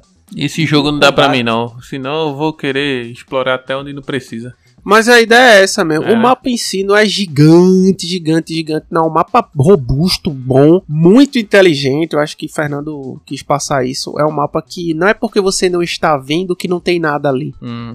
De certa forma, tá ligado? E, e de certa forma você encontra, Thiago. É porque assim, tem área. é, vou dar um exemplo. Tinha uma área no início do jogo que tem como se fosse uma floresta, assim, tá ligado? Isso aí. E pô, assim, tá lá, tá lá, tu passa, tu volta, tu vai, dez vezes tu passa por ali. Aí quando vê, sei lá, tu vai em outro canto lá, quando vê, tu sai na floresta ali, tipo, tem um espaço no meio da floresta, tu passa por ela. Aí eu fiquei pensando, caramba, o negócio tava aqui. Sei lá, eu passei dez vezes na frente e na minha mente não tinha nada, né? Tipo, não aparecia, né? E mesma forma com golpes, com. É, assim, vocês vão ver, né? o- alguns procedimentos dentro do jogo que na teoria já estão desde o início, mas você só consegue entender que eles existem quando pega as páginas lá do, do manuscrito, Uhum. escrito em sumério ou em acádio. Que idioma é aquele? Eu não faço ideia. É, mas. Assim, a, a você Inventei. Entende o básico, entende o básico e é o suficiente pra aplicar no jogo e se divertir, cara. Cara, Tonic é um jogo que eu recomendo muito, assim. Jogo cheio de personalidade, gameplay fina e só vai, cara. É bom ver que eu falei desse jogo aqui em momentos anteriores e ver, né, tipo, outro caster se identificando e dando uma chance pra esse jogo e, e reiterando, né, que realmente, de fato, o jogo é legal, cara, que vale a pena você dar uma chance aí. Quem sabe você chegou agora no podcast, tá escutando pela primeira vez. Pouca gente fala de Tonic aqui, o pessoal muitas vezes vai pro mainstream e a gente tenta trazer jogos aqui interessantes e listas completamente excelentes. Perfeito, cara. Tiago, quer que eu traga eu- ou, ou tu trazes? Eu trago atrasos. Dali. Cara, eu fiquei impressionado como eu posteguei um jogo aqui, velho. Eu até, eu acho que eu já mencionei ele no, no podcast que eu tô jogando ele. Mas antes eu queria fazer uma menção honrosa, né? Que seria do Switch Online. Então, eu acabei de zerar The Kong Country, o primeiro. Hum, rapaz, bom demais. É, Super Nintendo, isso. gostoso. Tô jogando Shinobi, que pra mim é um dos melhores jogos do Mega Drive. E Até pelo que? O Switch Online, né? É. Tá. Shinobi é muito bom. Essas são as minhas versões do Switch Online, né? Então, é, é porque eu tô rejogando. Mas o, o que eu tô falando aqui, que é um jogo que eu posteguei muito e eu comecei a jogar e eu não tô conseguindo parar. Eu- toda vez que eu tenho uma horinha vaga, eu jogo ele. É o, o Hollow Knight, né? Então, Hum, rapaz, é bom demais. eu fico, eu, cada vez que eu jogo, eu fico pensando, caramba, velho, como foi que eu posteguei esse jogo muito, velho, muito. É, então, um jogo de 2017, assim, originalmente lançado, que veio consequentemente nos- no, ano seguinte, ele chegou pra Switch, pra Play 4, Xbox One também. Cara, como foi que eu fiquei empurrando esse jogo sem querer jogar? Eu, não, depois eu jogo, depois eu jogo. Quando eu finalmente comecei a jogar, eu fiz, caramba, velho, era já pra eu ter jogado antes, tá ligado? Esse jogo é muito bom, velho. É muito bom. Realmente é cativante, é, é curioso. Né, ele te dá uma margem de curiosidade pra você querer explorar, tanto pela história do- dos insetos, né, dos personagens que aparecem, para até o próprio personagem também. Enquanto você vai às runas, vai nos, nos lugares antigos assim que sempre aparece uma mensagem sobre um algum guerreiro, algum que morreu lá, ou alguém que passou. Enfim, é, é o, o objetivo do jogo de, de Cara, cativar o jogador é, é tá 100%, velho. Tá 100%. O, o Hollow Knight é- acho que é um dos poucos jogos que eu fiz a trinca de jogar nas três plataformas. Esse é um. É mesmo, velho. Esse eu joguei nas três plataformas. Assim, não cheguei a zerar em todas, mas certamente zerei no Game Pass e no Play. É, no Switch eu só joguei de vez em quando assim, né? Pra... E surpresa que funciona bem, né? Nas três plataformas. a, a diferença é que a prioridade foi no. No Game Pass porque tinha mais FPS aí, né? E assim, cara. Deixa de ser ele- mentiroso, mano. Ele roda muito bem no Switch, pô. Não, ele roda Mas não bem, tem mais frame. Mas que não no- tem mais frame. Pô, mas joga Nem mais cem- resolução. É, 144 Hz é outra coisa, né? Ah, mas tu, é porque tu não chegou a jogar no dock, pô. Aí Não, mas o dock é 60, né? Thiago. No máximo. É locado 60. Ah, aí é fica 120, igual- é. É. Faz diferença, É, não. Nada. Faz, faz, Olha, faz. Pra esse jogo E faz. assim, eu sei. cara, é, esse jogo vale a pena. Assim, um dia eu vou trazer a história do, do Hollow Knight, porque não é simples. Não, é visto que. que ele não explica, assim, não é uma história. É, é tipo um Dark Souls da vida, né? Um Elden Ring. Assim, a história você entende a partir dos elementos que estão é, dentro do jogo, né? Então, Dentro das partir- ruínas de Hollow Nest. do, do Hello Nest, assim. Então, não é fácil. Até você é, pegando assim, existem diferentes finais nesse jogo. Sim. Existem itens que você, pra pegar, é muito difícil. É, é, você tem que saber bem, né, onde é que eles estão, qual é o procedimento. Tem que Hum, manjar. Tem, que tem manjar. isso, Cláudio. Então, assim, é, assim, outro dia a gente faz um, episódio exclusivo. Eu já tenho uma ideia assim. Talvez ao longo desse ano saia alguma coisa sobre Hollow Knight, mas se vocês quiserem que seja até mais rápido, podem comentar aí que, que a gente dá uma adiantada nesse, nesse processo, né? O que eu Ah, achei vai, engraçado é que eu tava jogando pra pegar todas as, as habilidades, né? Uhum. Mas eu cheguei na colmeia, Nando. Quando eu Ah, cheguei lá, eu morri pra abelha, eu fui, eita, aqui eu.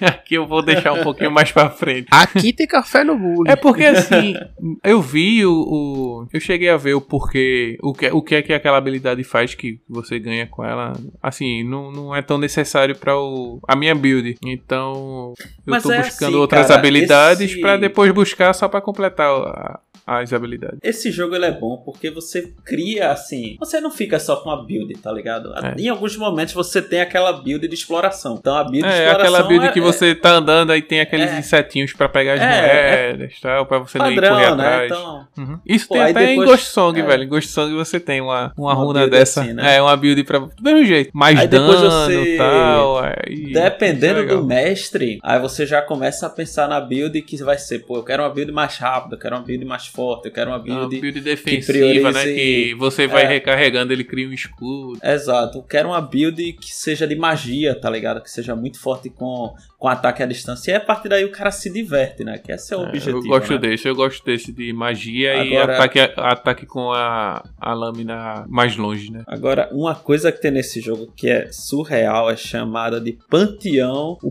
Panteão de Hollow Nest, entendeu? Que é o Panteão Hum. dos Deuses. Hum, E aí é o seguinte, né? Quando tu termina o jogo, assim, né? E depois pega o. É, é, um, é um DLC, né? Vamos dizer assim. Uhum. Então você tem direito a enfrentar os mestres de novo, né? Então você enfrenta como se fosse só os mestres, né? É, e aí, pô, aí é pressão, porque tem o nível normal e tem o nível. é, o nível, o que é que eu tô lá. fazendo aqui? E o nível supremo é, é, é pra sofrer, tá ligado? Aí os caras, tem gente que se diverte aí, né? Cláudio mesmo ia, ia se divertir aí É, nesse se você não quer, se você não chegar ainda, tem o Coliseu também, é legal o É Coliseu. o famoso, a famosa boss rush, né? Tipo, você É. vai lá e pá, pá, pá, pá, um boss. Cara, eu vou te falar um negócio. Eu eu comecei já Hollow Knight uma- umas duas vezes e, e não dropou. clicou. É, Não acontece, clicou, não cara, clicou. acontece. Não, acontece, mas eu, eu, sei lá, foi falta de vontade, não sei, não sei. Eu acho que esse é tua falta. Eu, eu te entendo, Claudio. Eu acho que quando eu via muita gente jogando, até Nando também, eu ficava, cara, eu não vou jogar não, velho. Mas só foi eu dar Não. uma chance, eu comecei a querer jogar mesmo depois de umas 3 horas, eu, eu, acho. e- e eu acho que eu fui longe.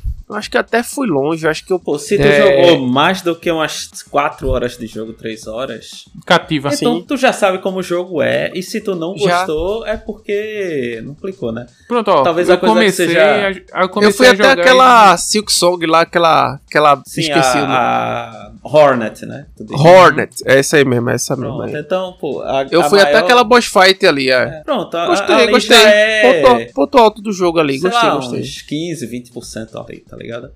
E assim, Eu, é, eu comecei a jogar quando a gente tava indo pra BGS, de lá eu Foi. dropei, aí eu passei um tempão de novo, aí quando eu voltei a jogar eu não parei mais. Pô, E assim, tá ligado? A graça desse jogo é o. O que é engraçado é o, o kick dele, tá ligado? Uhum. Que é o golpe de cima pra baixo. Então, sim, que sim, É, é, o, muito bom, é, uma, velho. é uma das diferenciais. Então, pô, se tu Dá pra pegar umas passa no passagens espinho, secretas né? muito boas. Aí tu vai pulando por cima dos espinhos, tipo, dando golpe pra baixo, né? Então até Uhum. no, no Dead Cells, aí eles tiram onda, né? Que tu pode pegar o ferrão do, do, do Cavaleiro Knight. Vazio, né? Do Hollow Knight, e aí tipo, acho que o nome é Kika, né? Tipo, é mais ou menos isso, né? Esse jogo foi feito só pra Kika, alguma coisa assim. É, tirando onda desse aspecto que quando a pessoa domina, o jogo fica bem agradável, tá ligado? Não, pô. Eu vou, eu vou ver aqui depois que eu termine esses, né? Que eu tenho aqui na fila. Acho que dá pra dar uma chance pra, pro Hollow Knight aí. Um ano desses aí, né? Quando, quando o Game Pass pega Talvez. leve. Talvez, talvez. E daqui, aí? Daqui pra frente é muito. É, porque, cara, eu tô pegando o jogo nesse nível aqui que eu vou falar agora. Como é que eu vou ter tempo, pô? Eu já Fica imagino difícil. qual é, e tá na minha lista também. Cara, eu. Tiago já tinha falado muito desse jogo aqui, na realidade, da franquia, né? Como, como um todo. É, esse jogo, ele é uma reedição, uma reimpressão, né? digamos assim, do, do jogo original. Foi lançado agora, dia 1 de fevereiro de 2024. É um jogo extremamente atual, desenvolvido pela Atlus e publicado pela SEGA, tá? É, eu tô falando do Persona 3 Reload, tá? Repito, Então, repito as palavras dos últimos episódios. Tá gostando de Persona, né, safado? Tô gostando disso. É, e assim, um negócio que já. Tiago não gosta muito de ver, mas eu acho que é bom pra você gerenciar suas atividades. Talas aqui no How Long to Beat cerca de 60 horas só pra história principal. Eu que tô grindando, eu nem sei quanto tempo eu vou demorar pra zerar. Porque o grind do jogo, meu amigo, é maravilhoso. Maravilhoso. Bem cativante, né, velho? Tá, deixa eu, deixa eu contar a his- a história mais ou menos do jogo. Você foi transferido pra escola, história totalmente padrão aí de shonen japonês, né? Exatamente. E, e- e de anime japonês. Você foi transferido e rola um bagulho lá que você se atrasa. Esse negócio de se atrasar, e aí o jogo faz um ponto interessante, que é more perto de metrô, né? Isso é importante. Ele, você percebe assim, meu irmão, eu tô chegando meia-noite aqui no dormitório, primeiro dia no dormitório, mas tá a cidade tá estranha, tá ligado? Que aí você vai entender que esse bagulho se chama Hora Sombria. Ponto. Não vou, vou dizer muita coisa sobre isso. O jogo ele é de turno e ele se passa, a cadência dele é mediante dias. Como é que é isso, Carl? Você acorda, faz o quê? Vai pra escola, aí estuda depois do almoço, você faz alguma atividade. Essas atividades podem ser participar do clube de corrida, é, interagir com o grêmio estudantil, visitar um casalzinho de idosos. Por quê? Porque isso serve para as suas personas. As personas elas evoluem à medida que os vínculos sociais eles evoluem também. Então você vai perceber que a habilidade principal do seu personagem é ter a capacidade de gerenciar mais de uma persona, enquanto os outros da equipe têm apenas uma, você tem várias. E isso serve para fazer uma composição de time mesmo e você escolher as melhores skills ali que vão fazer, que vão agir de maneira sinérgica, né? Então, daí pra frente vira uma parada meio de RPG de turno, tal como Nino Kuni, por exemplo, que vão ter os elementos, né? Tipo fogo, água, gelo, é, veneno, é, confusão. E aí você vai usar isso para enfeitar as sombras durante a hora sombria, tá? Então, em miúdos é isso. E você vai fazendo as atividades do dia. Então, tem hora sombria, tem jantar com a galera, tem fazer várias coisas. E isso demanda um tempo, tá ligado? E escolha. Porque né? você tem tempo e escolha, exatamente. E, na, por exemplo, e quando eu vou para uma hora sombria, que eu faço, sei lá, uma rush de 10, 15 andares, é uma hora e meia eu fazendo, tá ligado? Porque enfrento todo mundo. Eu Vai com calma pra tentar com Assim, né? super calma, cara. Vou porque a batalha do jogo é gostosa, velho, de fazer. É um RPG de turno fino, não é maçante, é maravilhoso. Essa... Então, você grinda XP, grinda grana, grinda carta de persona, você funde essas cartas pra gerar novas personas, pra gerar personas mais fortes, você melhora o vínculo com seus amigos de, de dormitório, você ajuda as pessoas, você pode ser um cara mais frio, mais calculista, pode ser um cara mais eh, emotivo. Eu acho que isso no final não vai mudar muita coisa, mas talvez traduza um pouco do player que você é. Então, eu eu eu tô surpreso. Eu acho que eu tô com, vou dizer pra vocês aqui, é, eu tô com 54 horas. E eu acho que eu estou na menos da metade do jogo. É, estilo Thiago. Para, parabéns, parabéns, Claudio. é assim mesmo, persona é legal, agora a pessoa tem que ter tempo. Essa que ter abordagem que tu falou do turno lembra muito as escolhas que você faz em Pentiment. Que, pô, tu tem que investigar a vila, né? Aham. E assim, você tem que escolher, pô, eu vou pra lá, É o dia. É, é, É. o dia, é o dia passando, E- exato. E, no final, as, as suas escolhas naquele, naquele contexto é que influenciam, né, a história como um todo, pra bem E eu pra iria além. Não só as suas escolhas, mas como as skills, o perfil do Andreas Mahler que você escolheu lá atrás. Exato. tá ligado? Então, se você vai fazer uma interação em que a mensagem aparece italiano e você escolheu alemão, já chorou pra tu, velho. Tu não vai entender o que tá na mensagem. Nossa, deu muito ruim, tá ligado?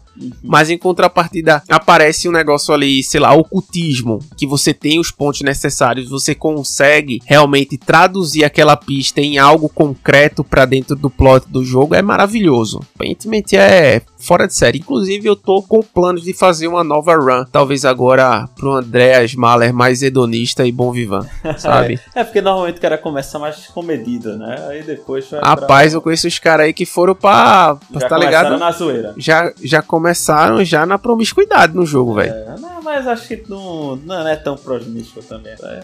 É, O rapaz, é porque você não, você não viu os prints dos diálogos que eles me mandaram, velho. Ai, rapaz, então vou querer ver depois? Então, tá, até me convencendo aí.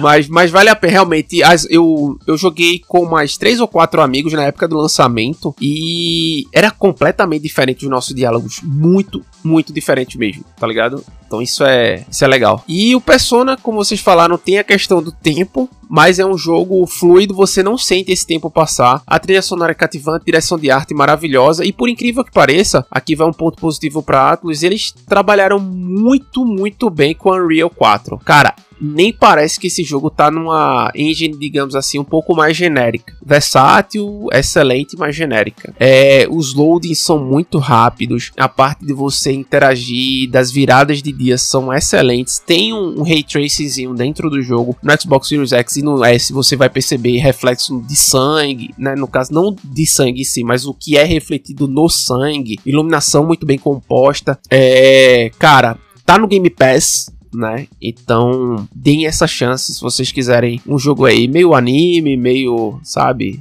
Japonês, um pouco diferente de tudo que eu joguei, é, do estilo, né? Em si, de tudo que eu joguei é, nos últimos meses. Bom demais, cara. Valeu. Esse tá na lista também. Um dia chega aí. Um dia, mas quem sabe, É talvez. porque tá chegando o Diablo 4, pra ter ideia. aí Ih, do- rapaz, é mesmo, hein? Do patamar da, da- de como tá, né? O, a situação, né? Então, E aí, ver. bora, bora quebrar o caburuncoso na porrada aí ou não? Ah, Aí tu vai chegar já no nível 200, né? Eu... Não, não, não pode, não, Não, não, dá não, não, posso. Isso é impossível, porque quem faz Def- isso é você. É só baixo É. no almoço. que maldade, cara. Que maldade. Fui dormir e Fernando, né, já viu. Quando o cara acorda, Fernando já tá lá, dando um item lendário e tudo mais.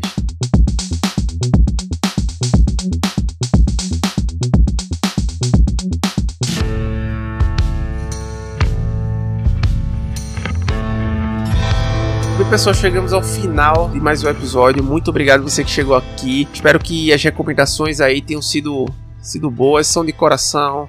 São realmente aquilo que a gente desprende o nosso tempo, gasta o nosso tempo pra jogar, pra se divertir. Então, espero que vocês curtam né, o que a gente falou aqui, mas se não curtir também não tem problema não, porque a diversão é individual, não é verdade? Ô, galera, valeu aí. Foram muitas notícias, né, hoje. Cabram coisas, né, da Sony aí.